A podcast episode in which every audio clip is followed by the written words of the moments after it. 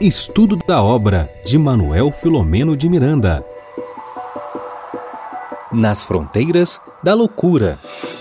Olá, amigos, sejam todos muito bem-vindos a esse espaço aqui sensacional, nosso projeto Espiritismo e Mediunidade que na noite de hoje reserva um empolgante desafio. É, transladar aqui esse livro maravilhoso, né, meninos? Nas fronteiras da loucura. Olha, todos nós. Eu sei que a Denise Lino tem duas obras. Que maravilha. Olha isso! muito bom, muito bom. Bom, para a gente começar as nossas atividades na noite de hoje, eu confesso a vocês que tem bastante coisa aqui. Então, é, para a gente começar, sem mais delongas, a gente tem um volume enorme de atividades na noite de hoje para a gente conversar. É, nós vamos pedir a nossa querida Denise Lino para fazer a nossa prece de início das nossas atividades.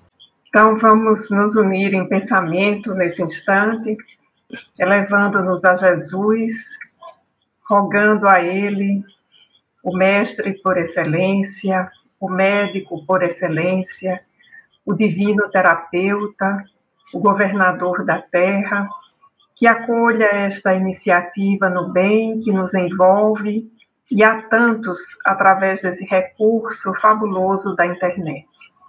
Assim, Senhor, nós exoramos as tuas bênçãos de paz sobre todos nós e sobre todos aqueles que acessarem este conteúdo e que ele seja um veículo da tua mensagem para inspirar vidas na direção do bem, do bom e do belo, hoje e sempre. Se conosco, Senhor. Como as meninas é quem vão protagonizar o início das nossas atividades, Regina, fica bem à vontade para, como classicamente você faz, dar aqui as boas-vindas aos nossos internautas. A palavra é toda sua. Então, boa noite a todos e todas. As nossas saudações fraternais a você, internauta, que tem nos acompanhado o tempo todo, né? Então, nós queremos agradecer a sua presença, que vocês possam ficar conosco até dezembro nesse estudo maravilhoso. E nós queríamos agradecer também aos nossos parceiros de transmissão. Então, a todos a nossa gratidão, o nosso muito obrigado e que a gente possa ter aí uma noite repleta de luz e de muita reflexão sobre o tema.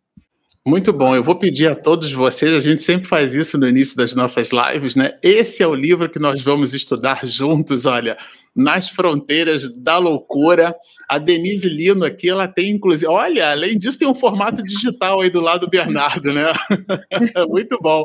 Denise, você tem um exemplar com, a, olha, a capa vintage, não é isso? Isso, capa vintage, com direito a uma foto de Divaldo muito jovem. Uau! Olha isso aí. É o nosso é o nosso rouxinol, é o nosso apóstolo do século XXI, o nosso Paulo de Tarso do século XX e XXI, nosso querido Di.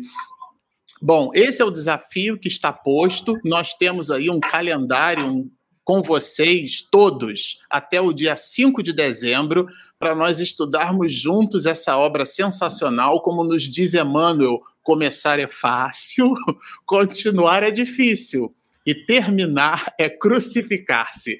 Então, é, que vocês estejam compartilhando esse delicioso desafio que é estudar esse manancial de luz, o conjunto de informações colocadas por esse autor espiritual brilhante que a gente é, é, tem, nós somos super fãs, né? Eu me sinto assim bem, bem quase que, que empolgado para dizer que o Miranda é o meu professor de alguns anos para cá e a possibilidade da gente estudar aqui juntos, é, nós dividirmos esse espaço juntos. Tá? Aqui nós não somos gurus da internet nem da sabedoria, somos entusiastas da doutrina espírita, de fato, um conjunto de pessoas que com regularidade tem aportado estudo e a gente quer dividir aqui o resultado das impressões é, desse autor espiritual com o nosso colorido.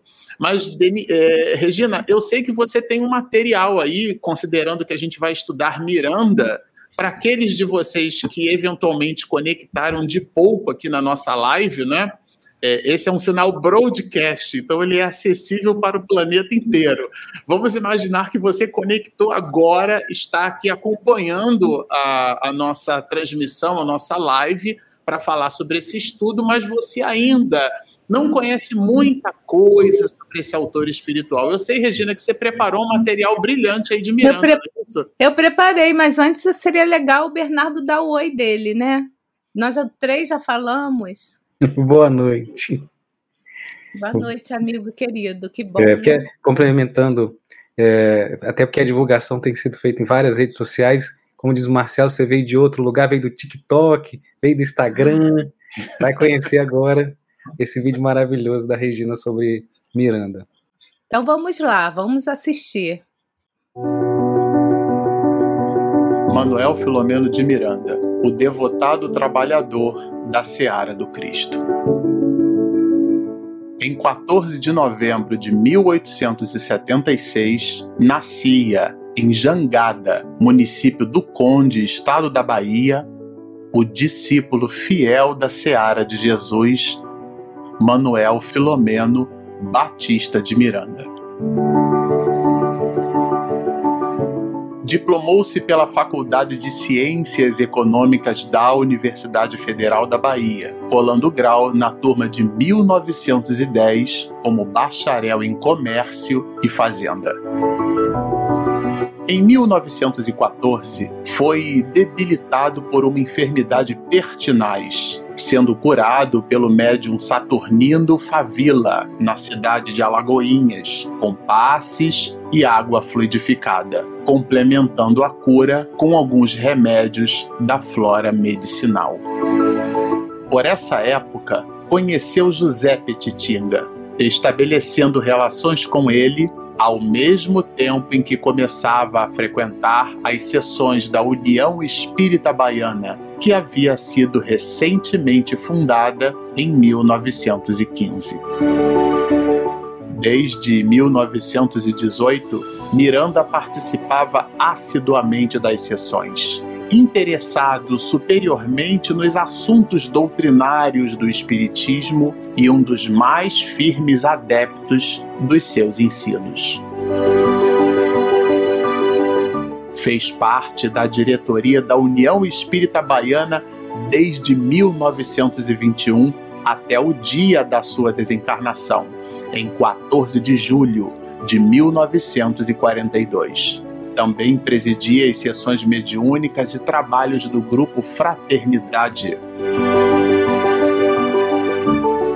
Na literatura, publicou sem o seu nome as obras Resenha do Espiritismo na Bahia e Excertos que justificam o Espiritismo, além do opúsculo Por que sou espírita, em resposta ao padre Huberto Rodem. Filomeno de Miranda, foi eleito presidente da União Espírita Baiana em substituição a José Petitinga, quando este desencarnou em 25 de março de 1939 em Salvador. Dedicou-se com muito carinho às reuniões mediúnicas, especialmente as de desobsessão achava imprescindível que as instituições espíritas se preparassem convenientemente para o intercâmbio espiritual. Sofrendo do coração, subia as escadas a fim de não faltar às sessões, sempre animado e sorrindo. Na antevéspera da sua desencarnação, assim escreve Cardoso e Silva. Agora sim, não vou porque não posso mais. Estou satisfeito porque cumpri o meu dever. Fiz o que pude, o que me foi possível. Tome conta dos trabalhos, conforme já determinei. Trabalho com Divaldo Franco. O médium Divaldo Pereira Franco relata como conheceu e conviveu com o amoroso benfeitor Filomeno de Miranda. No ano de 1950, Chico Xavier psicografou para mim uma mensagem ditada pelo espírito José Petitinga, e no próximo encontro, uma outra, ditada pelo espírito Manuel Filomeno de Miranda. No ano de 1970, no mês de janeiro, apareceu-me o espírito Manuel Filomeno de Miranda, dizendo que na Terra havia trabalhado na União Espírita Baiana, atual federação. Quando chegou ao mundo espiritual, foi estudar em mais profundidade as alienações por obsessão e as técnicas correspondentes da desobsessão convidado por Joana de Ângeles para trazer o seu contributo em torno da mediunidade, da obsessão e desobsessão, ele ficou quase 30 anos realizando estudos e pesquisas e elaborando trabalho que mais tarde iria enfeixar em livros. Levou-me a uma reunião no mundo espiritual onde reside, e ali mostrou-me como eram realizadas as experiências de prolongamento da vida física através da transfusão de energia, utilizando-se do perispírito. Depois de uma convivência de mais de um mês, aparecendo-me diariamente para facilitar o intercâmbio psíquico entre ele e mim, começou a escrever nos bastidores da obsessão. A partir daí seguiram-se outros livros. Grilhões Partidos, Tramas do Destino, Nas Fronteiras da Loucura, Painéis da Obsessão, Loucura e Obsessão temas da vida e da morte, trilhas da libertação, tormentos da obsessão, sexo e obsessão. Entre os dois mundos, reencontro com a vida transtornos psiquiátricos e obsessivos. Transição planetária. Mediunidade, desafios e bênçãos. Amanhecer de uma nova era. Perturbações espirituais. E recentemente, no rumo do mundo de regeneração. O Espiritismo deve ser vivido integralmente em todos os instantes da existência humana pela transformação que impõe ao seu estudioso. De maneira a torná-lo um cidadão de bem, sempre atento aos seus deveres para com a vida. Manuel Filomeno de Miranda Estude conosco projeto Espiritismo e Mediunidade.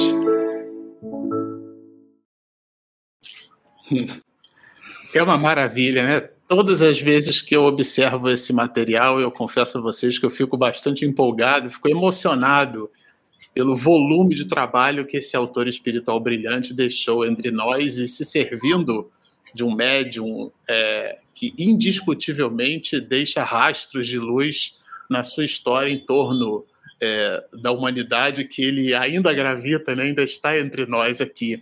Bom, eu vou com muita alegria passar a palavra aqui para os meus amigos é, Denise e Bernardo. Denise é, é, literalmente, né, Denise, uma livre docente entre nós, já que é, aqui nós somos todos é, patos novos, né? E pato novo não dá mergulho fundo, mas a Denise é a pessoa que vai dar esse mergulho fundo conosco, porque afinal de contas, é, é professora, inclusive, é, coordenadora, tem doutorado na área, versa. A, a disciplina literatura para ela é algo que já está na veia, né? já está correndo, assim como os glóbulos brancos e vermelhos. E a gente ficou muito empolgado em ter a Denise aqui conosco, somando junto com o Bernardo e com a Regina. Eu sei que o Bernardo é o nosso tenor, é o nosso tenere, é o nosso cavalheiro. Vai me deixar, né, Bernardo, é, entregar a palavra aqui inicialmente para Denise. Denise, seja muito bem-vinda a esse espaço aqui, que é todo seu. Ok, Marcelo, muito obrigada. Muito obrigada a todos, a Regina, ao Bernardo, pela recepção calorosa, pelos internautas. Eu estava acompanhando um pouquinho dos comentários aqui, então tem amigos, tem pessoas que estavam no ano passado no estudo que vocês fizeram no rumo do mundo de regeneração. E eu queria dizer que eu estou duplamente emocionada, eu estou com aquele nervoso de estreia mesmo, né? Então, afora o calor que eu estou aqui, que onde eu estou está fazendo uns 30 graus, com sensação de uns 33, eu estou com aquele nervoso da estreia, né? Mas eu quero agradecer essa oportunidade, eu espero que a gente possa somar muito, trocar experiências de leitura da obra de Filomeno, que é um autor pelo qual eu sou apaixonada, e eu diria que depois de Allan Kardec, talvez seja o autor espírita que eu mais leio é Filomeno. Então, eu imagino que é, também ocorre isso com vocês. E aqui eu vou fazer observações que eu sou professora, sim, eu gosto muito de literatura, tenho o programa Literatura Espírita, prazer em conhecer, mas a minha área profissional de atuação não é com literatura. Já trabalhei muito com leitura, o ensino de leitura. Hoje eu trabalho especificamente com formação de professores, mas não com formação de professores de literatura. Mas como a gente tem várias habilidades, essa é uma das minhas habilidades. Eu gosto muito de ler e apreciar literatura. Muito bom, é uma maravilha, é uma livre docente entre nós, viu? Então, fazendo a correção da Terra, TV7, da Paraíba, Campina Grande, da terra de Denise Lino. Ah, tá é, vendo aí, terra, É, terra de Denise Lino e de Rossandro Klingen, né? Isso. E coincidentemente somos vizinhos, viu? Somos amigos de, de longa data, do período de juventude, e hoje somos vizinhos. Olha que maravilha! Pra ver a vida, como... né? Como é. Como é que o mundo é pequeno? Muito bom. Bernardo, é, abre o seu áudio aí, meu amigo, porque a gente quer ouvir você falar. Boa noite, Bernardo. Boa noite. É, é, é uma alegria imensa, né? A gente que esteve junto é, no ano passado, no estudo da obra mais recente dele, uma obra que, que fez com que a gente, muita gente tivesse contato pela primeira vez com Manuel Filomeno de Miranda, até por conta do que acontece, do que vem acontecendo no planeta, né? Então a, havia aquela curiosidade, aquela vontade de investigar, de conhecer, de aprender o que estava acontecendo, estava passando, o que ainda passamos, e essas pessoas estão sendo convidadas a continuar e permanecer é, e aprofundar esse estudo, que acredito que é a analogia da espiral é maravilhosa para isso, né? Porque é, viemos da obra mais recente, vamos para outras, mas cada, cada obra que você, que a pessoa for visitar, for se debruçar para estudar, o conhecimento dela não é mais reto, né? É aquele conhecimento que já, já é, tem um degrau a mais para que ela possa observar com um olhar mais profundo, compreender cada vez mais as necessidades de se entender é, a sua missão, o seu processo na Terra, as fronteiras a qual a gente passa, as quais a gente passa, e as situações que levam a gente a determinadas ações que eu acho importante que esse livro, Nas Fronteiras da Loucura, desse ano que a gente vai estudar, é, vai parecer que, que é uma obra sequencial do livro que nós estudamos mais recente, mas não.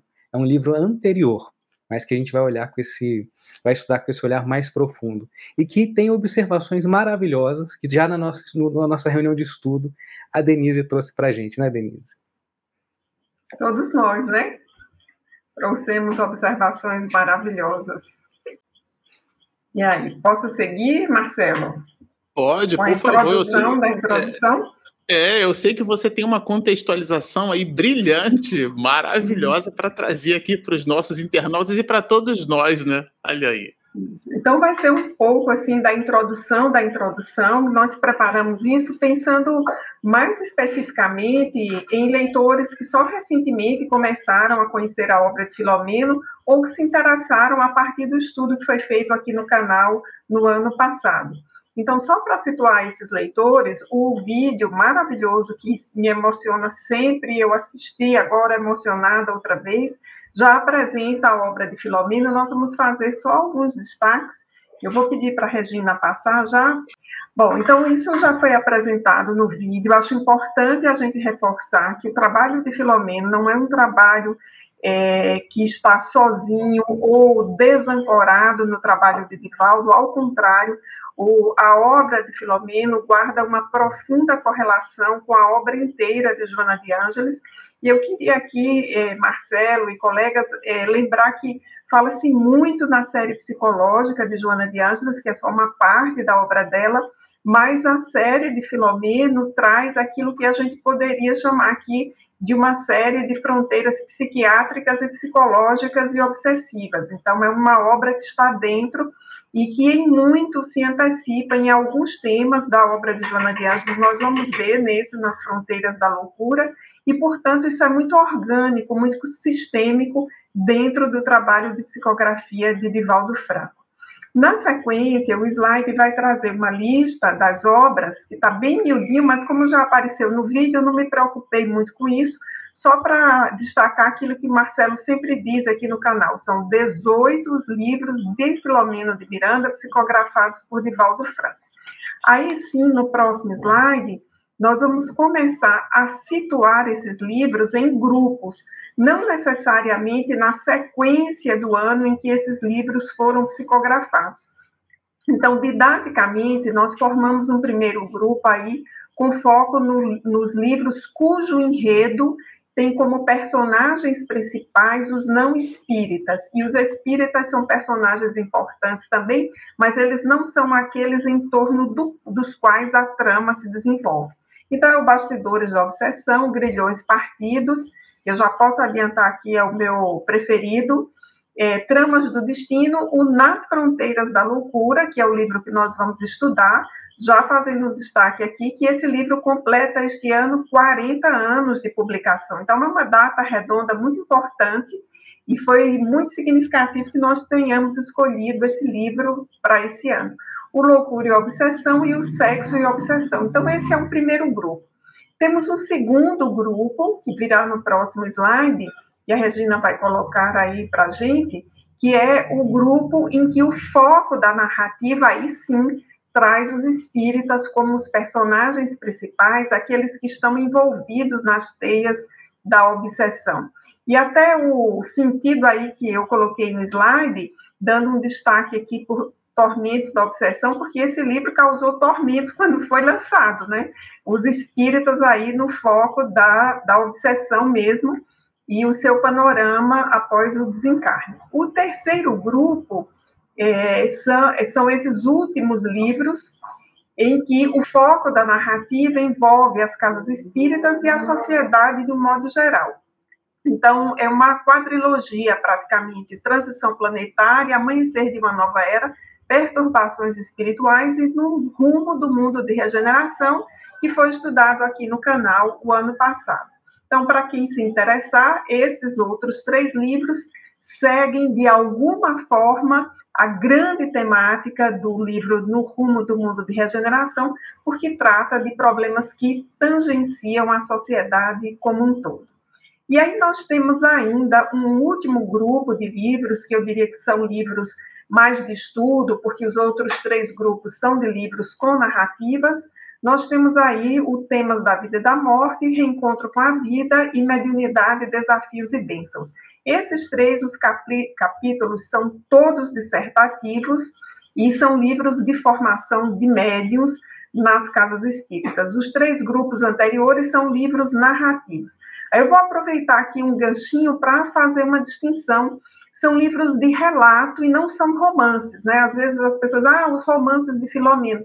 Não são romances porque a gente não tem uma trama, para usar uma expressão bem comum, é, que todo mundo ouve na escola, nós não temos uma trama é, envolvendo um, um casal-chave, aquela aproximação chamada romance romântico. Nós temos nos livros de Filomeno relatos de experiências, de vivências reais. E aí, só para dar uma dica aqui, antes da gente passar para a introdução mesmo, vou pedir para a Regina colocar o último slide, é uma dica de leitura para quem for seguir aqui conosco. Então, num livro como esse, é muito importante que a gente faça um, uma leitura de conhecimento do texto. Então, de que é que fala cada capítulo? Quem são os personagens, os encarnados, os desencarnados? Como é que eles se ligam? Numa obra como essa, as palavras são muito importantes. O título, né, Nas Fronteiras da Loucura, no nosso, na nossa reunião de estudo prévia, nós destacamos a importância da palavra fronteiras aí, como uma região que não tem os seus limites bem demarcados. É uma região uh, que envolve dois lados, né? Por exemplo, a fronteira geográfica de um país um lugar que tem fronteiras linguísticas, então você tem mais de uma língua sendo falada, é, um lugar que tem fronteira econômica, você tem vários grupos conglomerados participando. E Filomeno, então, escolhe essa palavra fronteiras né, para se referir a essas relações entre problemas psiquiátricos e obsessão. E aí ele intitula de forma poética Nas Fronteiras da Loucura. E aí é muito importante que quem está acompanhando aqui o estudo possa fazer o seu resumo do texto, é, dando aquele, a, a, tomando nota de como a narrativa se desenvolve. Depois, algo que nós faremos muito aqui no estudo, quem está acostumado com o canal já sabe, é o reconhecimento de fontes. Então, toda aquela parte de interligação do, do, do texto, com outros textos espíritas, é bastante é, trabalhado aqui no nosso canal. E, por fim, a gente pensa que um livro como esse ajuda a que a gente se conheça.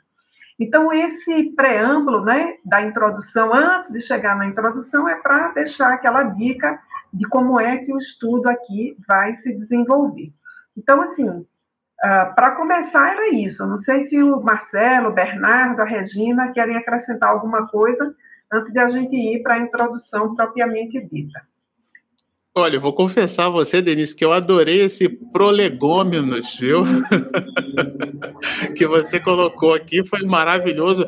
É, é, a gente, quando estava estudando, né, eu acho que vale a pena comentar isso, é, essa forma que, que, essa sacada, vou dizer desse jeito, né, um linguajar assim mais despojado, você teve de dividir as obras nesses quatro pilares, né? É, um conteúdo do livro voltado ou especificamente mais apreciadamente visto por não espíritas ou para não espíritas, né? Aquele outro meio meio Casas Bahia ali, dedicação total a você, né? Só para a comunidade espiritista. É, eu achei, eu confesso, mamãe escreveu um comentário aqui também. Eu achei assim é, bem sensacional, né, meninos? Às vezes o pessoal pergunta ah, como ler, como estudar. Então, esse último slide foi para dar esse toque aí que na obra de Filomeno nada se dispensa, inclusive às vezes até os nomes dos personagens nos fazem pensar. Então é bom ir ficando atento a título de capítulo, né, Bernardo? Bernardo fazia muito isso no ano passado. Os títulos dos capítulos importam muito, o nome dos personagens. Quem não tiver boa memória vai fazendo uma listinha. Eu faço sempre a lista dos personagens, os encarnados, os desencarnados, faço mapa entre eles, porque tem uma hora que a memória não dá conta. E acho que a outra dica para pensar é, sobretudo esse livro, né? Tem uma história principal, mas tem as histórias secundárias. Então, o Filomeno nos deixa, às vezes, na ansiedade. Ele termina um capítulo ali contando algo maravilhoso. Você vai para o capítulo seguinte, ele coloca, uma história uma secundária. e, você... e, não dá para pular, né? Então, é, é, fica aí, fica atento a isso. É, antes da gente prosseguir, eu queria deixar dois recadinhos aqui, né? É da Carmen Silveira, que esteve ah, conosco o ano passado todo, né? Então, ele, ela não pôde estar com a gente esse ano, né? Então, tinha muitas atividades, outras atividades. Então, obrigada aí, Carmen, Carmen, por estar conosco. Tem uma outra pessoa aqui também que eu estava tentando buscar aqui ah, é um pouquinho antes, né? A nossa querida Cláudia Silva, ela traduz alguns livros, algumas lives do, do Filomeno de Miranda pro para o espanhol. espanhol. Então, ah, nós bom. temos duas obras já né, nos bastidores da obsessão em espanhol. A gente está terminando o Trama do Destino, então, nossa querida amiga lá de Montevidéu que nos tem auxiliado tanto, tá? Então dei uma paradinha. Ah, tá. E, e para continuar, antes da gente falar, ó, eu anotei os parágrafos para quem gosta de parágrafo, tá tudo anotadinho. Então nós vamos estudar 7, a página de 7 a 10, né? Também com a parte da explicação. Para quem está com esse livro, a gente vai até a página 13 hoje e os parágrafos vão vai até a o parágrafo 21, porque as pessoas perguntam aqui, então quando a gente for falando, aí eu, pelo menos eu vou citar os parágrafos. Bom, falando em citações, eu vou pegar carona aqui na. Vou surfar nas ondas que a Denise Lino deixou aqui entre nós. É, vamos começar pelo título, né? Porque, afinal de contas, é, é realmente um título poético, é um título sensacional, eu diria, né? Que trabalha assim. Eu me lembro, sabe, Denise, quando eu estudo na faculdade, né? É, eu estudei um livro, num livro, né, Algoritmos e Estruturas de Dados, de Lages e Guimarães. Eu acho que eu já comentei aqui no canal algumas vezes. E para poder explicar para aqueles de nós, né, que estávamos buscando formação e eficiência da computação, então você imagina, né? É, para quem é da área de exatas, é tudo assim muito pragmático. Eu vou dizer para vocês o seguinte: que eu fui ao dentista esses dias, eu e Regina aqui, minha esposa, a gente está às voltas aqui com os dentes nesse momento, tá? E aí eu fui ao dentista, a cadeira do dentista, vocês sabem, né? Ela fica ali no plano horizontal. E eu sou um cara de exatas. O que, que significa isso? Eu, o, o dentista olhou, me cumprimentou. Eu acho que ele sorriu porque ele estava de máscara. Aí ele disse assim para mim, assim, pode é, é, por favor, pode, pode sentar. Aí o que, que eu fiz? Eu olhei para aquela cadeira na horizontal, eu escolhi o meio da cadeira, o que seria em geometria plana, o baricentro da cadeira, né? E eu sentei, fiquei ali igual um suricato, né? Em pezinho. Aí ele olhou para mim e falou assim: Não, pode deitar. Aí eu olhei para ele e falei assim: É para deitar ou é para sentar? Aí eu vi o olhar de misericórdia do dentista, né?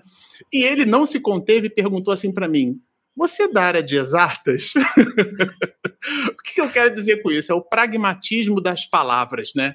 E claro, é, aqui o valor poético, como mencionou a Denise muito bem, essa palavra fronteira. Aliás, eu queria que a gente conversasse sobre isso, porque Miranda não coloca no singular, ele coloca no plural. E aqui, considerando que esse autor espiritual não põe palavras soltas no texto, é, eu vou provocar aqui o, o, Bernardo de início. Depois eu sei que a Denise tem uma aula para nos dar sobre esse assunto. Mas, Bernardo, é, quando a gente olha assim, fronteiras, nas fronteiras, não é na fronteira, é mais de uma. O que, que você acha disso? É impressionante que a gente faz essa reflexão nos detalhes, né? Não é, como se, nossa, descobrimos algo que não estava ali. Está na obra, mas é que a nossa percepção é que vai se ampliando. Então, assim, quando a gente é, tem esse olhar e fala assim, está no plural, né? Que, quais são essas fronteiras? Quais seriam essas fronteiras? Que fronteiras são essas na nossa vida? Eu aqui no, na página 7, lógico, aqui, logo de início, no segundo parágrafo, ele já vai trazendo aqui na minha percepção, no que eu estava meditando em cima, várias ações que podem decorrer, né, podem acabar gerando esse estado é, de loucura, essa perturbação, essa obsessão, essa, essa, essa porta de entrada para essa obsessão, né? Então ele coloca aqui os momentos de ansiedade, de mágoa, a escassez de, de recursos financeiros, o impedimento social. Então ele vai colocando algo, é, coisas que acontecem no dia a dia da nossa vida que eu tive esse olhar e falar assim, essas aqui podem ser nossas fronteiras, né? Nesses momentos em que a gente está, se, está nesses, nesses ambientes onde a gente está mais suscetível a esse processo de obsessão, essa fronteira, a gente, como fronteira de alguns, que a gente já viu em alguns filmes, né, que tem cancela, que, você, que tem aquela revista para quem vai passar, a gente deixa o obsessor passar, a gente permite, a nossa cancela estar tá aberta nesses momentos aqui. Então, eu pude observar e trazer para mim, nessa, nessa ótica, que seriam essas fronteiras, esses momentos né, da nossa vida em que a gente está nesses locais onde a gente está nessa linha tênue aí para a obsessão. Regina, fala para mim aqui da sua, das suas fronteiras, Regina. Se você precisou entregar o passaporte para carimbar, comenta um pouquinho aí das suas fronteiras. Na verdade, eu, eu, eu achei interessante nessa primeira parte, né, nessa, nessa folha 7, digamos assim, né, é, as questões relacionadas a assim, o quanto o espiritismo ele nos ilumina e nos ajuda, sabe, a, a, a ter um lugar definido, né? Estar no local definido, sair dessa fronteira que a gente ainda está passando de uma para outra, né? Então, para essa parte inicial, eu separei três pontos que eu achei interessante nesse contexto, tá?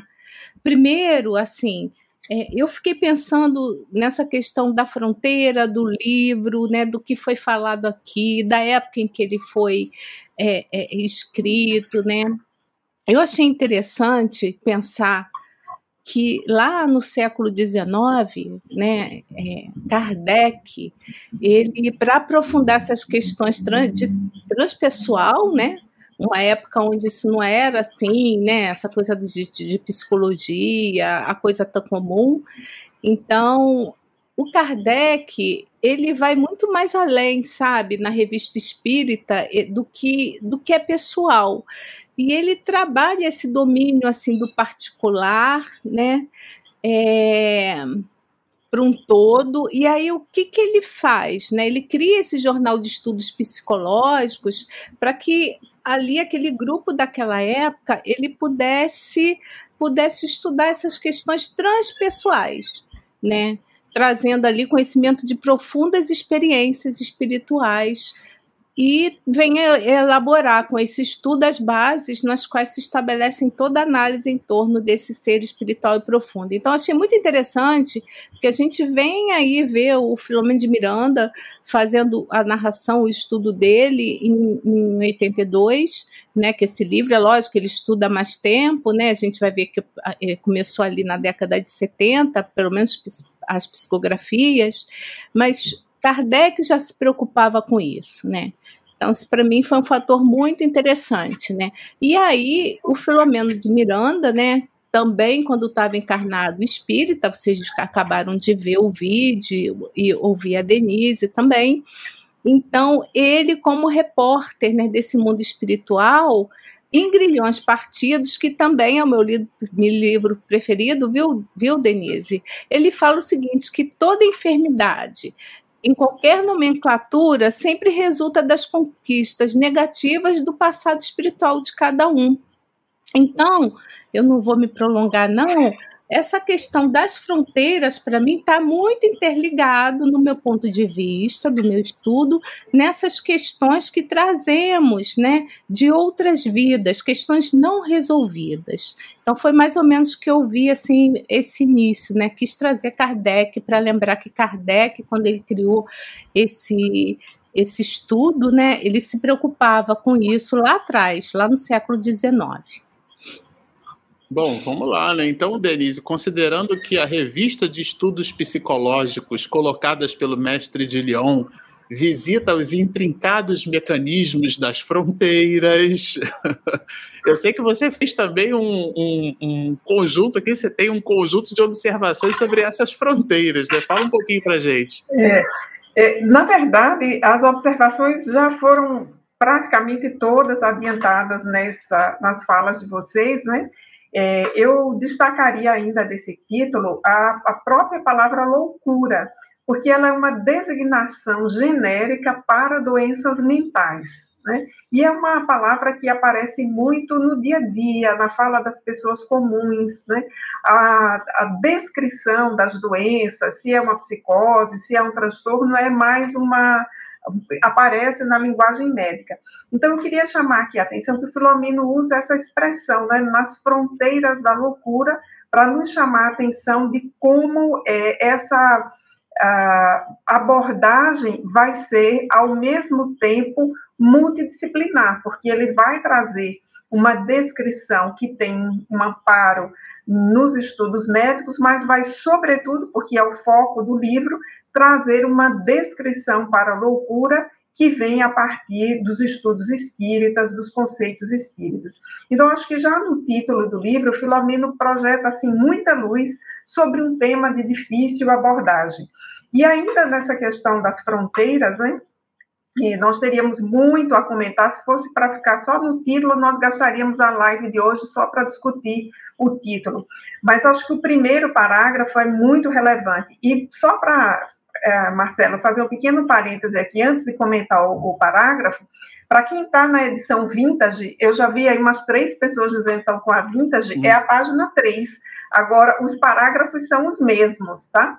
Então, é no primeiro parágrafo da introdução, nós temos aqui uma assertiva de Filomeno, que é a tese do livro. Ele vai afirmar textualmente: é muito diáfana a linha divisória entre a sanidade e o desequilíbrio mental.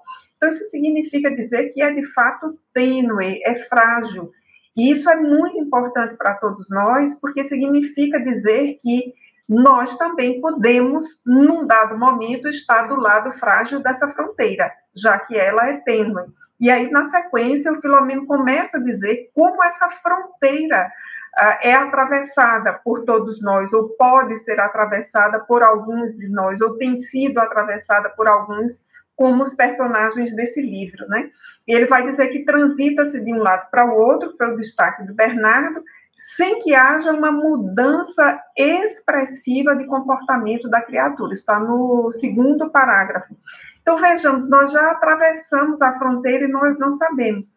Isso a gente percebe muito, Marcelo, na prática, quando a gente viaja por terra, né? Às vezes a gente atravessa de um estado para outro, ou aqui ainda é Paraíba, é Pernambuco, é Rio Grande do Norte, é São Paulo, é Minas, e a gente não sabe muito bem. É preciso que tenha um marco é, demarcatório disso aqui. Então, Filomeno vai nos trazendo assim que aquilo que a gente comumente chama de loucura e diz fulano está em surto, não começou agora, começa muito antes.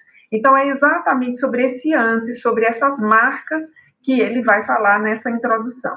Então, no parágrafo 3, para quem estiver nos acompanhando, né, ele vai dar uma lista aí, olha, ah, uma ligeira excitação, alguma ocorrência depressiva, uma ansiedade.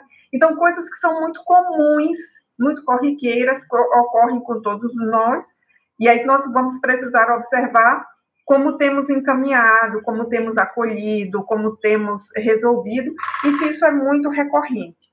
Aí depois Filomeno lista os problemas de ordem emocional e psicológica mais costuramente levam a estados de distonia psíquica.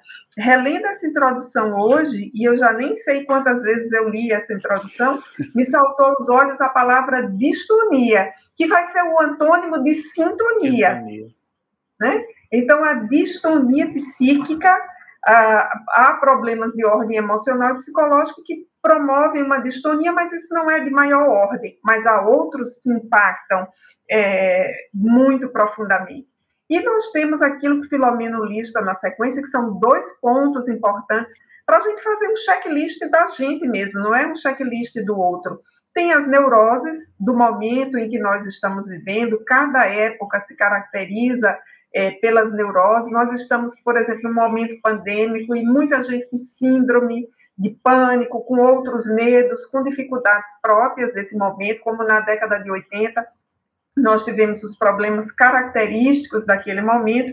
E, por fim, aí, nessa lista que Filomena faz, do parágrafo 3 ao 6, ele então traz para aquilo que é a nossa bagagem reencarnatória que aqui ele usa o tema, o termo karma espiritual. Aí, tendo levantado a bola, Marcelo, eu deixo para você cortar e marcar o ponto aí, como se fosse no vôlei. Ou para o Bernardo, enfim, vocês dois estão aí no bloco. É, muito bom. Eu vou pegar essa bola é, levantada, vou fazer aquele jogo de corpo para poder enganar o adversário e vou deixar o Bernardo cortar para poder fazer o ponto, viu? O adversário vai achar que a Denise entregou a bola para mim, viu, Bernardo? E aí o que, que ele vai fazer? Ele vai tentar fazer o bloqueio do Marcelo. Só que tolo engano, quem vai cortar e vai fazer o ponto é o Bernardo. Bernardo, eu sei que você fez aí um levantamento, né? É, é, além do levantamento da Denise, você fez um levantamento aí de um conjunto importante de observações dessa introdução, não foi? É, é gostei da, da, analogia no vôlei, meu nome é, traz aí, alusão ao Bernard, que fez o Jornada nas Estrelas, então é, estamos todos em casa. Não, e, a gente não podia deixar passar, né, verdade? Não, tá a metáfora da Denise é. Tudo foi ensaiado. E trazendo a questão das palavras que a gente tem no título, a loucura sobre a ótica que a gente tem daquele outro que está naquela situação, mas botando agora a nossa, mudando a, a o óculos de, de, de, posição, observando como nós, obsessores, tem um, um, um trazendo também uma, um estudo para que possa servir como base para a gente, é, tem no Fonte Viva, no capítulo 97, a palavra da cruz, que fala o seguinte ali, que traz assim, porque a palavra da cruz é loucura para os que perecem, mas para nós que somos salvos é o poder de Deus. Então, o que, que ele traz ali? Emmanuel traz para a gente. Ele traz que a mensagem da cruz, essa mensagem dolorosa do Calvário, né, que ele traz ali a, a, as situações pelo qual Cristo passou na cruz, né, o abandono, a angústia, é, enfim, toda aquela morte infame, mas esse aparente fracasso de Jesus ensina o caminho da ressurreição eterna, demonstrando que o eu nunca se vai se dirigir a Deus sem o aprimoramento de si próprio. Então, essa linguagem que a cruz é loucura para os que permanecem, é, ele fala assim, no círculo das reencarnações de terror baixo. Então, muito interessante você observar o quê? Que ele traz esse olhar é, para esses irmãos que olham é, para a salvação, que olham para, essa, para, essa, para esses avisos da fé é, renovada, né, como loucura. E a gente observa muito essa coisa do obsessor, né, também é, quando tem essa passagem, quando se fala do mestre, né, essa, essa, esse olhar, né, então que a gente possa observar em nós se estamos tendo essas ações quando a salvação, quando a fé renovadora, quando o estudo se parece para a gente de forma clara, temos esse olhar, de, de essa observação de classificar é, como loucura a cruz, né? Esses momentos de dificuldade na nossa vida. Então, é muito interessante é, essa observação que o Emmanuel traz, que eu, que eu, que eu achei é, que servia como uma, um outro olhar, né? Que a gente está sempre falando e observando assim, ah, é, transitamos na fronteira da loucura, passamos por essas situações, somos, estamos sofrendo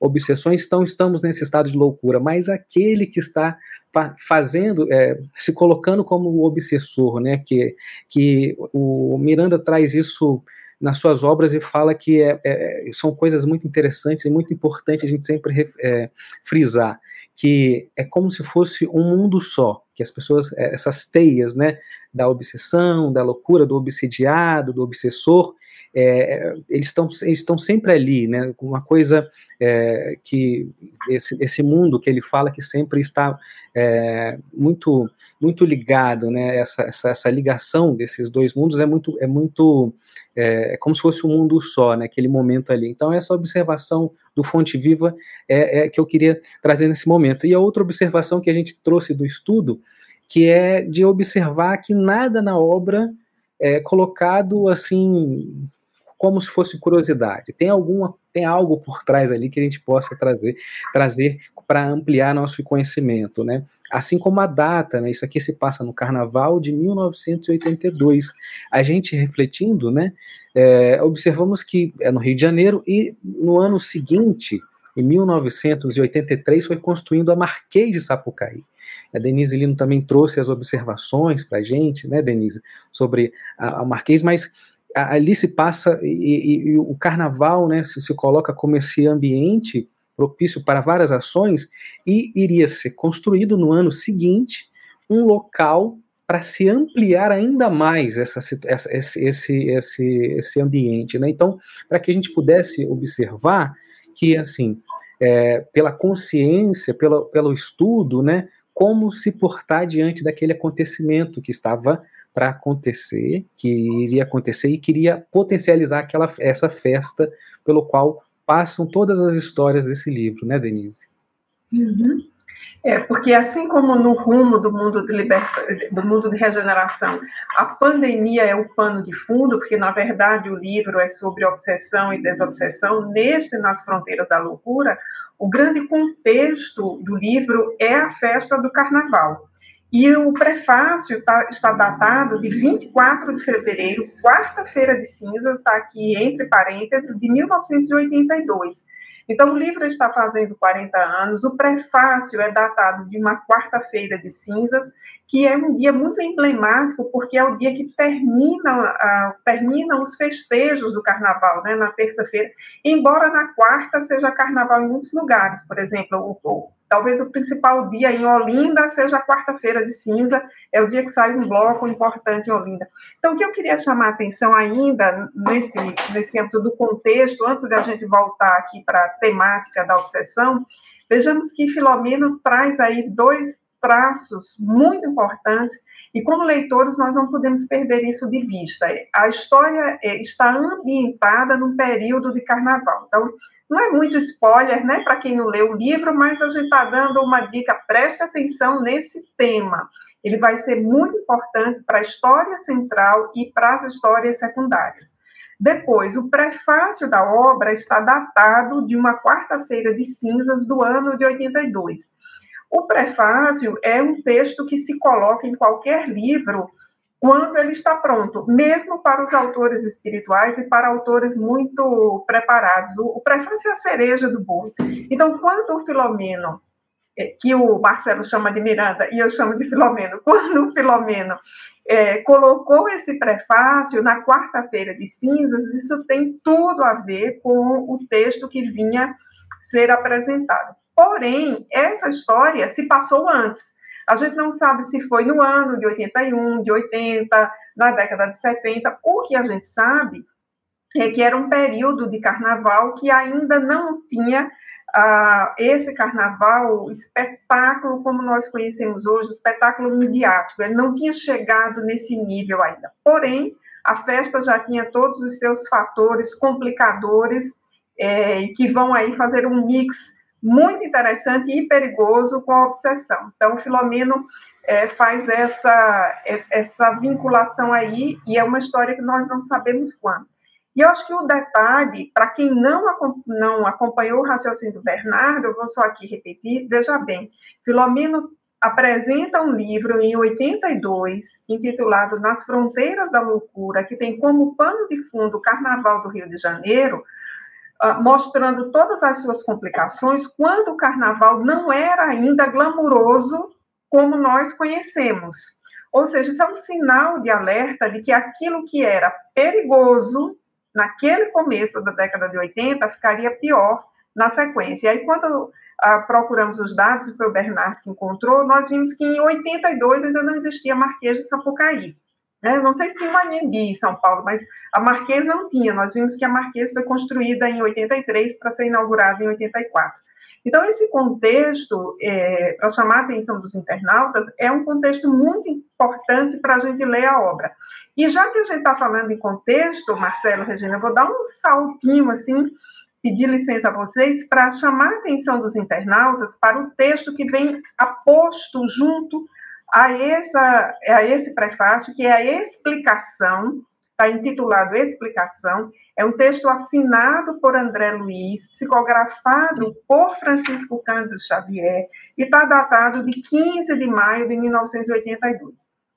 Esse texto é muito importante, a gente também, se quisesse, faria uma live só para estudar um textinho de, de, dois, de três parágrafos, mas eu vou fazer dois destaques aqui. Primeiro, André Luiz, que lá na série Vivendo no Mundo Espiritual apresenta muitos casos de obsessão, vem, é, digamos assim, apresentar Filomeno ao público, embora esse não fosse o primeiro livro.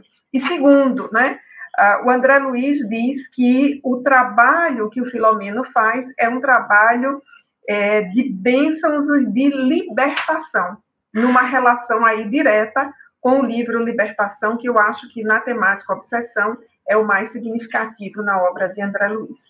Bom, nós já fomos para o título, para o texto, para fora do texto, agora é com vocês aí. Olha, como o Bernardo, eh, Regina, levantou a né? E eu, levantou, a Denise levantou para mim, mas quem cortou foi o Bernardo. E aí, quando o time faz ponto, quem saca é, é o time que ganha. Então agora com você o saque, viu? Fica bem à vontade. Eu sei que você tem um monte de elementos aí que você separou. Um comentário. Por isso Faça que, vários comentários. Senão a gente vai, avança e fica, avança, volta, e eu não queria que deixasse passar, né?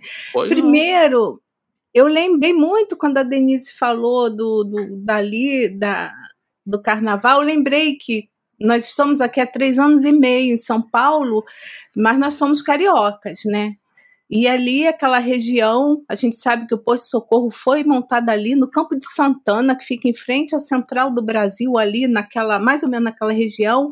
E toda vez que eu passava por ali para ir para a Federativa, né, eu lembrava do livro e desse posto de socorro e ficava imaginando, sabe? Porque se montou e acabou que ele foi ficando fixo para atender essa região ali. Então, quem é do Rio de Janeiro sabe ali, né? Praça Tiradentes, Central do Brasil, toda essa região como é complicada e que está ali. O Sambódromo depois foi criado ali perto daquela região. Então, só para fazer essa colocação. Mas eu não pedi a palavra para falar sobre isso, não. Ainda na questão das distonias mentais, eu tinha separado né, é, a, questão aqui que Joana de Ângeles, né, que a, que a Joana é uma entidade, né, todo mundo sabe que estudou 50 anos a psicoanálise, a psicologia e a psiquiatria no mundo espiritual, e ela vem falar no triunfo, triunfo pessoal ela afirma que a causa de qualquer transtorno psicológico, psíquico e orgânico está no passado do espírito, próximo ou remoto, por constituir esse alicerce profundo do inconsciente.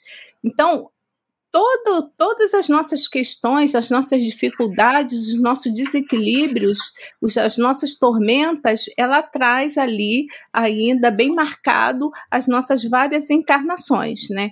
Então, se a gente as tem é porque a gente já viveu de algum momento e a gente tombou em algum momento, em alguma situação, né? E ela, a benfeitura, a, a, a benfeitora ela fala que na causalidade atual dos distúrbios psicológicos e psiquiátricos, como naqueles anteriores, né, do passado, sempre se encontrará o quê? O amor ausente como responsável, sabe? Fruto de uma conduta infeliz motivada pelo seu próprio assinador, então acionador. Eu fiquei muito, muito, muito assim reflexiva nessa questão do amor ausente, né? Uma das causas da, das obsessões, né? Dos transtornos mentais, né?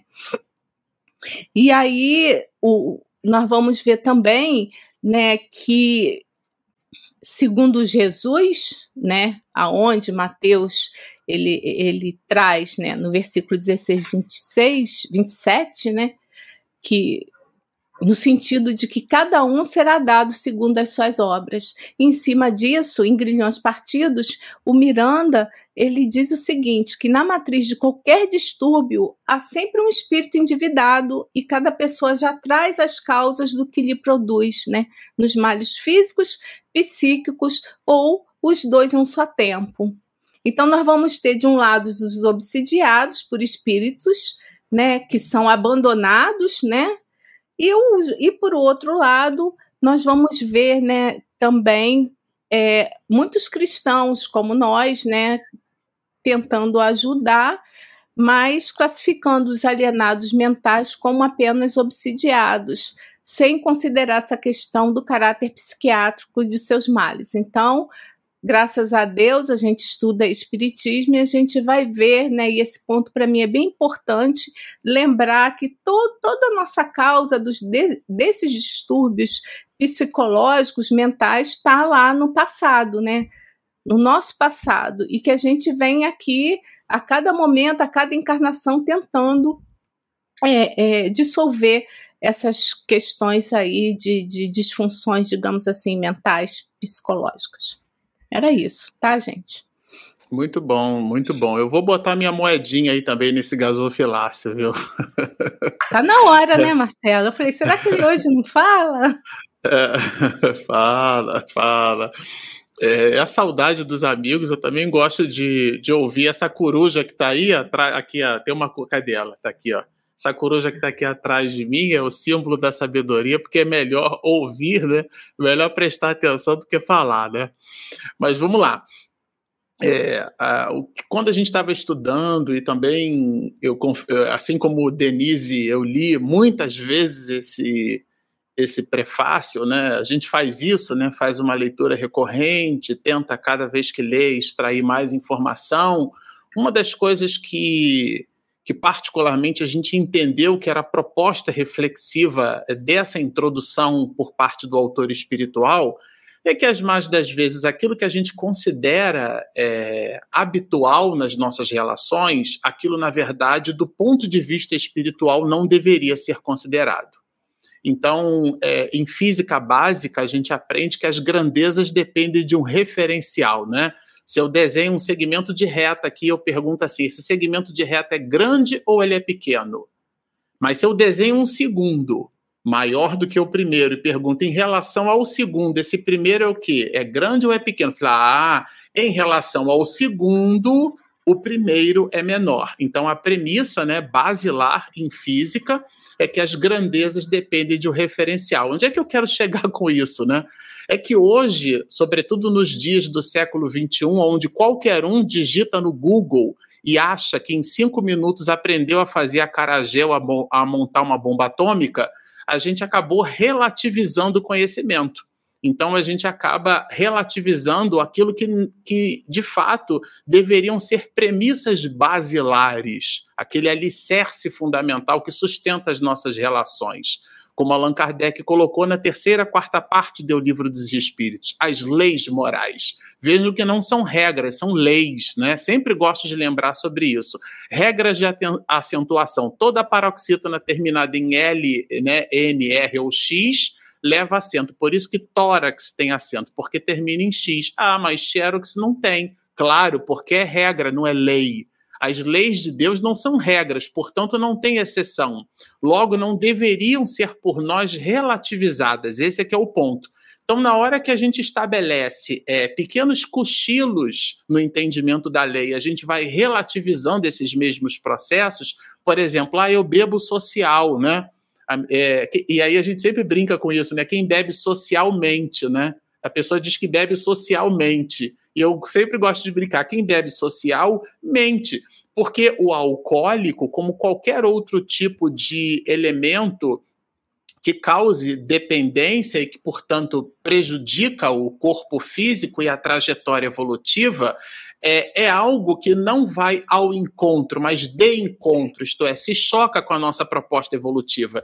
Então, a ideia de Miranda que me pareceu que a gente deve pensar como espírito, porque os processos de alienação mental, como coloca o autor espiritual, e a gente pode colocar isso na conta da loucura, né? É, depende muito do referencial. Então, se eu vivo numa sociedade de loucos, no sentido de que aquele comportamento ele é socialmente aceito, né? Então eu adoto aquilo como um comportamento válido. Por isso que a gente costuma dizer é, é, que existe uma dissociação, ou deve existir uma dissociação entre a palavra conhecimento e cultura. Né? Ah, aquela pessoa, nossa, Bernardo tem muita cultura. Não, cultura não é conhecimento. Cultura é a relação de hábitos e costumes de um povo. Né? Então vamos imaginar que, por exemplo, é, é, o Bernardo mora no sul, né? E aí, de repente, lá no sul, é, a, o, gado pasta numa região mais, né, mais planificada. Então, aquele gado eventualmente vai ter um tecido muscular é, com as fibras menos rebuscadas, logo essa carne será mais macia. Então, ali a gente vai encontrar o churrasco. Então, o costume é o costume do assado mas o hábito é o hábito da alimentação. O mesmo hábito da alimentação lá na região de Goiás, por exemplo, onde a gente tem aclives e declives, cheio de morro, então aquele, aquele boi, né, aquele gado vai pastar, então, fazendo um exercício muscular maior. Ali nós vamos encontrar os cozidos porque ali o assado, já considerando aquele tecido muscular com as fibras diferenciadas, ele terá uma proposta é, é, não, não igual como a do sul. Então, o hábito da alimentação é o mesmo, mas os costumes são diferenciados. A essas relações de hábitos e costumes é que nós damos o nome de cultura.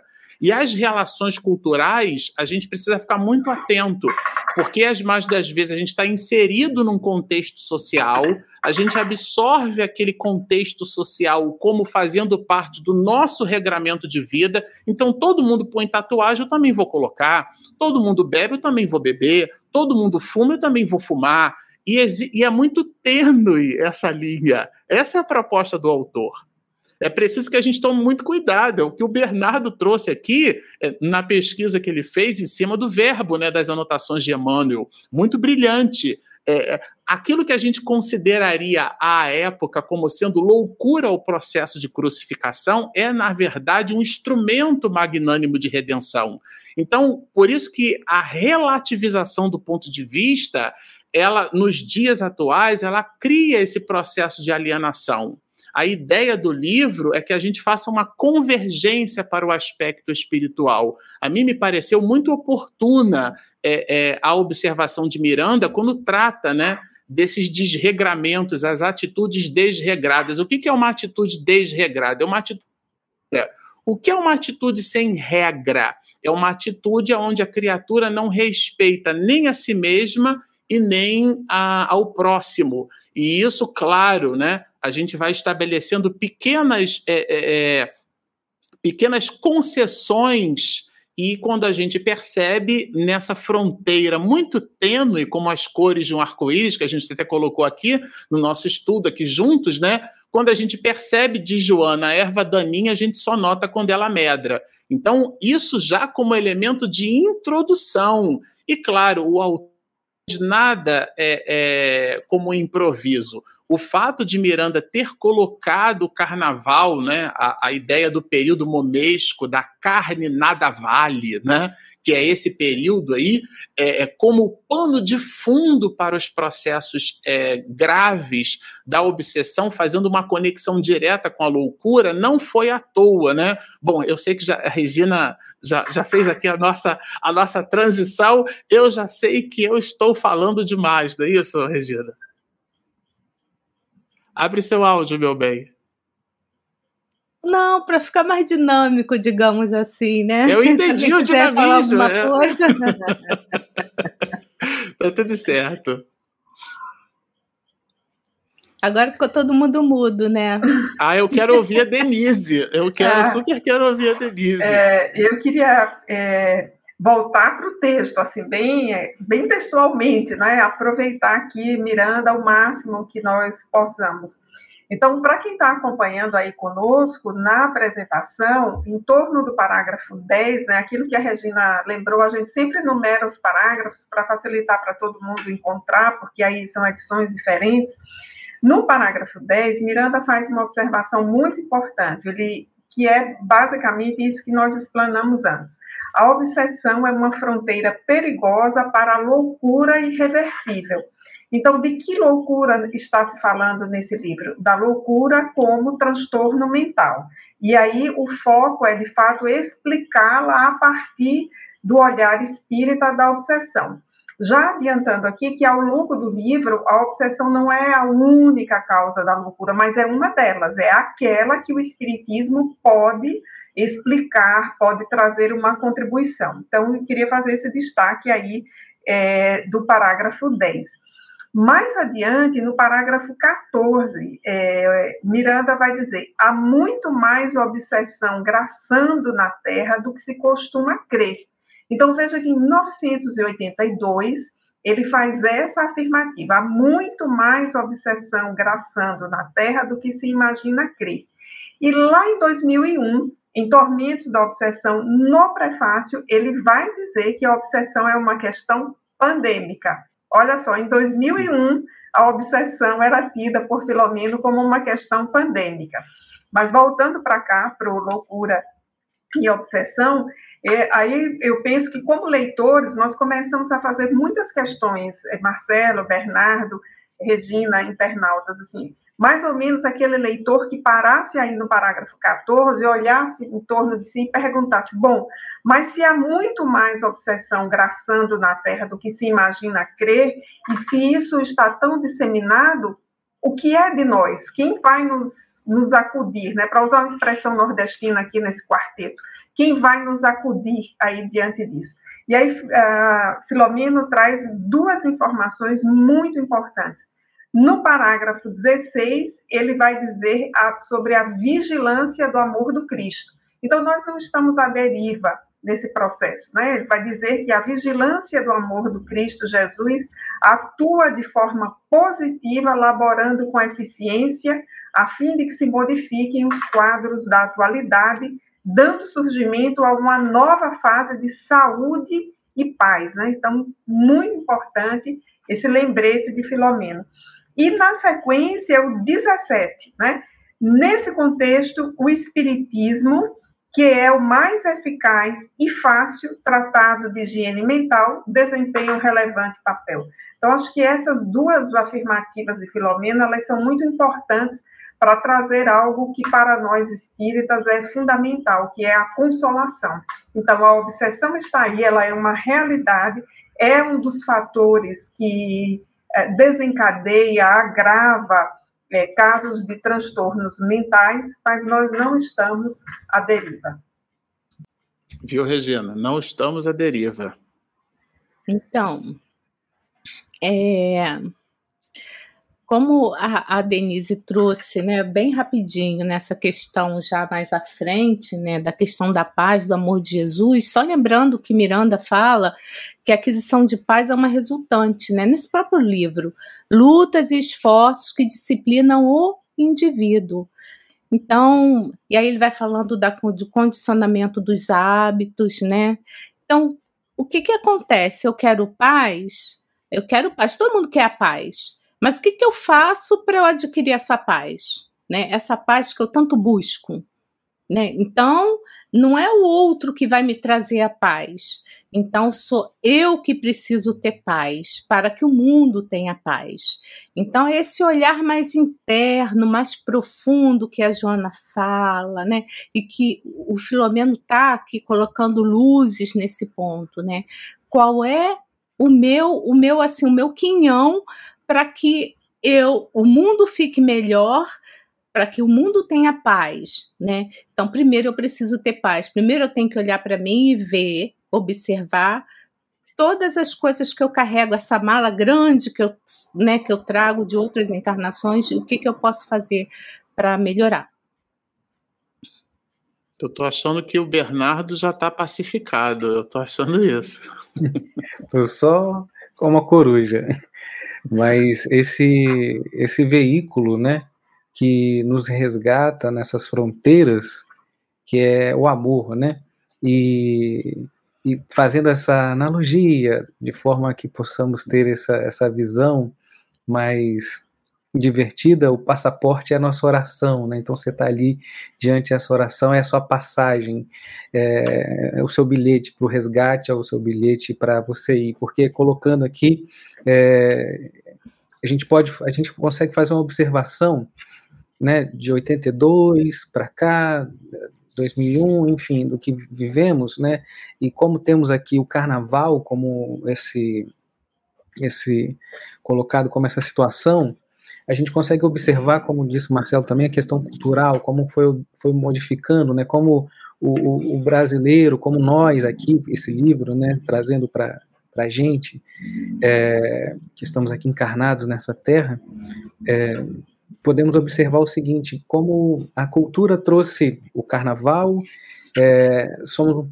país sempre foi colocado através da mídia festivo, carnavais fora de época foram surgindo e eclodindo. Teve um momento na, no Brasil onde era muito forte em todas as regiões, todas as capitais, ter o carnaval fora de época, ter, montasse uma, uma estrutura para que você vivesse aqueles três, quatro dias de carnaval. Fora aquela, aquele período que já estava estabelecido no início do ano, enfim, né? É, no calendário religioso. Então, ela é colocada em feriados. Essa data. Então, imagina é, essa questão que a gente fala aqui do, do caráter pandêmico, né? Então, essa porta de entrada, essa observação se coloca é, como bem os amigos espirituais, já observando as possibilidades e probabilidades que poderiam acontecer do que a gente estava trazendo e vibrando, né, colocando como vibração. Então tudo era, tudo é motivo de festa, né? É, se acontece uma Copa do Mundo, ah, é, é, esse ganho é festa. Então, é, então esse caráter, essa coisa cultural nossa, essa invigilância do que a gente vai permitindo, as concessões que nós vamos permitindo, como bem disse Marcelo, mas trazendo aqui é, para as palavras que Miranda traz nos últimos é, parágrafos do, da página 10, essa questão da, da, do socorro, né, dos, da caridade, da fé, da importância de que nós temos o instrumento nós temos as ferramentas para esse auxílio e esse socorro. Eu acho isso assim é, é de uma grandeza e, e, nada obstante, nada longe, né? Estamos bem próximos, estamos assim observando a, o, o, nosso comportamento, a nossa sociedade e nossa postura, e nossa vigilância e nossa e nosso e nossas vibrações, né? Como ele diz aqui, né? O mundo de vibrações para animar a, a, loucura que toma conta de muitos homens, né, do ser humano. Então, essa vibração, como modificar, como podemos é, vibrar e sintonizar em outras fronteiras, né? Sabemos que o amor de Cristo e, e a oração são ferramentas é, que trazem aqui o tempo todo como um auxílio bem acessível para todos nós. Muito bom. Eu queria fazer um comentário a propósito do texto que a Denise destacou, acho que é o parágrafo é, 17, né, Denise? Nesse contexto, espiritismo, não é isso? É, particularmente, é, é, foi inclusive daí que a gente retirou algumas é, observações a respeito do, dessa relativização, né? Porque a doutrina espírita ela vai nos apresentar uma proposta de vida. E, e nesse sentido, num mundo onde tudo é relativo, Aliás, a proposta da relatividade geral de Albert Einstein não tem nada a ver com o que a gente coloca no mundo, né? Na, na, o senso comum estabeleceu como a relativização, não tem nada a ver com a teoria da relatividade geral de Einstein, mas isso seria um, um, uma outra live só para a gente falar desse ponto. A ideia aqui é trazer realmente o, o cristianismo redivivo, né? trazer a proposta da ideia que Jesus é, é, estabeleceu por sobre a face da terra e dividiu o pensamento entre antes e depois dele. A ideia do amor como sendo o grande protagonista mor nas nossas relações. E, e o Espiritismo, ele, ele forma, ele nos faz compreender que a dinâmica desse amor se estabelece na compreensão de que somos espíritos imortais. Estamos numa experiência é, terrena, numa experiência corpórea, mas não somos seres corpóreos, nós somos seres espirituais. E aí a obra Miranda coloca isso para gente. Eu queria pedir licença até para ler justamente um outro ponto do autor espiritual, né? Para ficar ipsis verbi aqui. Desfilam nas páginas que se irão ler vidas e criaturas que se encontravam nas fronteiras da loucura. E aqui ele é, evoca é, o, o título da obra, né? E que foram amparadas, reconduzidas ao equilíbrio, quanto outras que se vitimizaram, que se vitimaram, perdão, oferecendo-nos preciosas lições que devem ser incorporadas ao cotidiano de cada um de nós. Dois destaques eu queria fornecer aqui. O primeiro é que é, esse conteúdo não é uma ficção. Isso é bem importante que se diga, né? Isso aqui é uma história com H, com um H bem grandão, né? Um H maiúsculo bem consistente. É, então, não é uma obra de ficção co colocada aqui pelo autor espiritual, a propósito de ter um romance como pano de fundo, né? ter o carnaval como pano de fundo. É uma experiência é, é, de Miranda, é, que ele, inclusive, é, na nossa parca avaliação, ele se apequena diante da grandeza do Dr. Bezerra de Menezes, ele se faz colocar como um aprendiz, como um aluno, mas de verdade a gente sabe que não é bem assim. Mas é a elegância desse autor, como Emmanuel, né, que se, que se, que se autobiografa nas suas obras sem se protagonizar na autobiografia. Isso é algo muito difícil e Emmanuel conseguiu fazer isso na literatura dele. Aqui Miranda faz a mesma coisa. Ele, ele não protagoniza o os momentos, né? Ele não se coloca como sendo, ele coloca o Dr. Bezerra de Menezes como sendo o grande instrutor, né? É, nesse livro. E ele é quem apresenta para nós. Isso é de uma grandeza espiritual assim, é, é incomum. Então, a, a primeiro, o primeiro ponto que eu acho que vale a pena a gente destacar também, né, a propósito de tudo que já foi destacado, é isso. Não é uma obra de ficção, é algo que efetivamente aconteceu. E depois é, é que nós não estamos, como disse de, a Denise, né, à deriva. Nós estamos ali é, amparados, nós estamos muito bem é, cercados, a gente só precisa sintonizar é, transformar distonia em sintonia, né? nesse caso, em sintonia benfazeja, não é isso, meninos?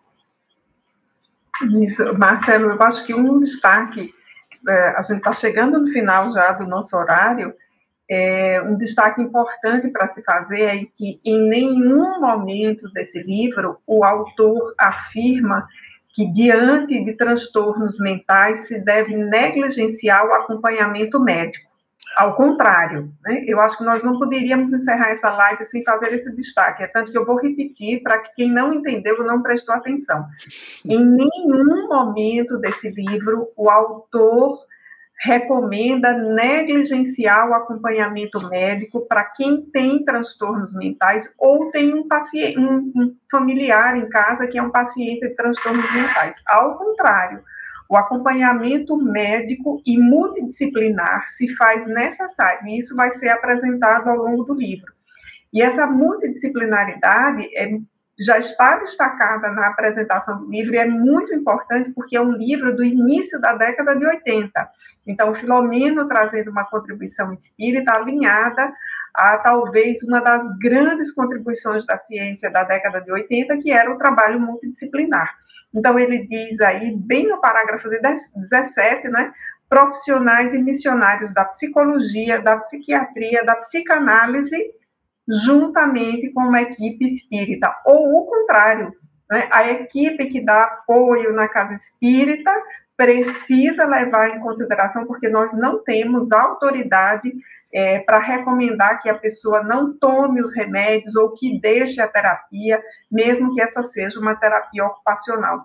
Eu estou lembrando de um outro livro de Filomeno, acho que é Transtornos da Obsessão, em que ele diz que há ocupações como, por exemplo, aula de dança, pode ser para um determinado paciente um excelente caminho de recuperação. Então, caso a caso, com o devido acompanhamento médico. E é só para fechar mesmo, eu prometo que eu não falo mais hoje, para a gente encerrar, o quanto esse livro traz a ideia que depois foi popularizada na série psicológica de Joana de Ângeles de um homem integral. O que significa o homem integral? É essa visão de que nós somos um espírito que tem uma atuação no corpo físico e essa atuação no corpo físico ela passa por um sistema emocional. Então nós temos problemas que são orgânicos próprios do corpo físico, precisam ser entendidos, tratados, nós temos problemas que são emocionais, que são da nossa dinâmica emocional, e nós temos problemas que são espirituais. Então, eu diria que é um livro que antecipa ideias que Joana de Ângeles vai desenvolver teoricamente depois na série psicológica. Podemos ir encerrar, meu bem?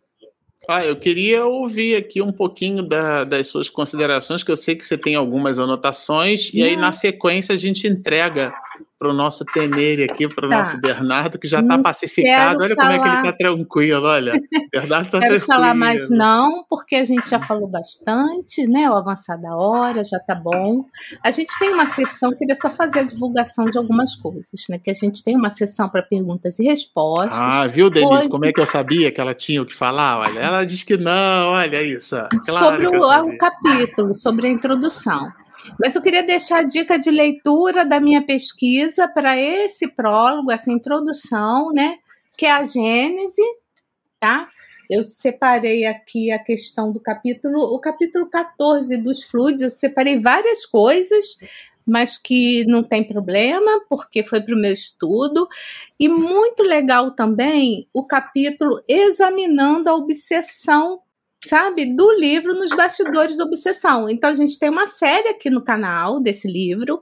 E aí, quem, quem quiser aprofundar esse tema, é só dar uma olhadinha lá nos capítulos, né, que falam referente a examinando a obsessão. Então, a gente vai se aprofundar mais sobre o pensamento de Manuel Filomeno de Miranda. Era isso que eu queria falar como dica de estudo para esse prólogo, né? Cada um vai falar um pouquinho. Eu trouxe Joana, Triunfo Pessoal, mas pelo menos do, do meu estudo que eu fiz, tá? Era isso. Agora eu passo para o Bernardo falar. Então vamos fazer a, a, nossa oração de encerramento dessa, desse encontro maravilhoso que foi.